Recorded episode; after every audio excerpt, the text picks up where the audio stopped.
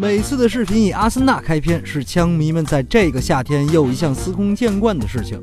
其实我们也不想总把枪手放在头版的位置，但转个会能转出过年的感觉，也确实只有泥场能够做到。就在前不久，阿森纳宣布引援成功，从皇马手上搬来了中场球员塞瓦略斯。这笔转会可给枪迷们高兴坏了，就好比看见自家单身多年的憨儿子终于领着女朋友回家了一样。那还不赶紧大排宴宴，请全村的老少爷们们一起庆祝一番？可再一打听，嘿，这个所谓的女朋友感情是租来的。嗨，管他租的买的，先上了再说。呃，上场了再说，万一日久了生情呢？不过有媒体称，应塞瓦略斯本人的要求，租借合同上并没有设立买断条款，明摆着是卖艺不卖身。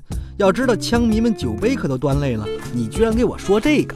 但是各位先别急，塞瓦略斯的加盟不过是道开胃小菜，而接下来尼古拉斯找四的转会才是尼场的大手笔。这一次，克伦克拿出自己的棺材板做抵押，以按揭的方式签下了这名科特迪瓦前锋。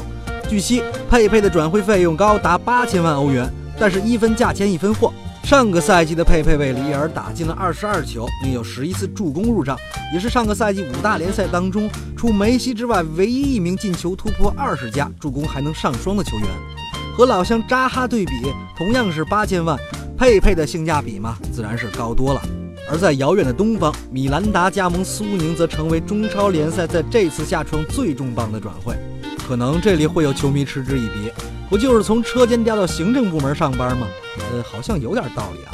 原本苏宁还有另外一宗转会可以盖住米兰达的风头，这件事还要从一个光头执意赶走一只猴子说起。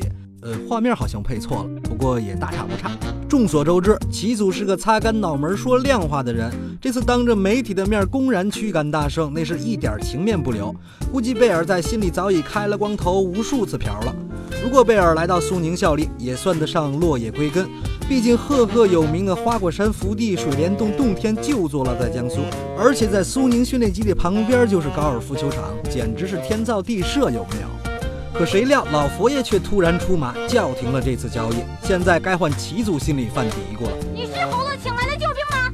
你是猴子请来的救兵吗？受到庇护的贝尔得以留在伯纳乌继续效命，终究没有来到中国。那今年下半年中外合拍的《西游记》就又不能开机了。所以广大球迷们还是继续到超市蹭空调凉快凉快得了。最后我们来插播一条小道消息：尤文图斯中场赫迪拉最近和阿森纳有点眉来眼去。兵工厂这是要用尤文的方式签下尤文的球员呢。像赫迪拉这种即插即用的球员，确实能为阿森纳的中场带来增益。可枪迷们千万别高兴得太早。想当初布冯到巴黎一年，拉比奥就溜了。利希时代纳到伦敦一年，拉姆塞也走了，所以千万要给拉卡泽特看紧点儿，毕竟小破厂值钱的家当不多了。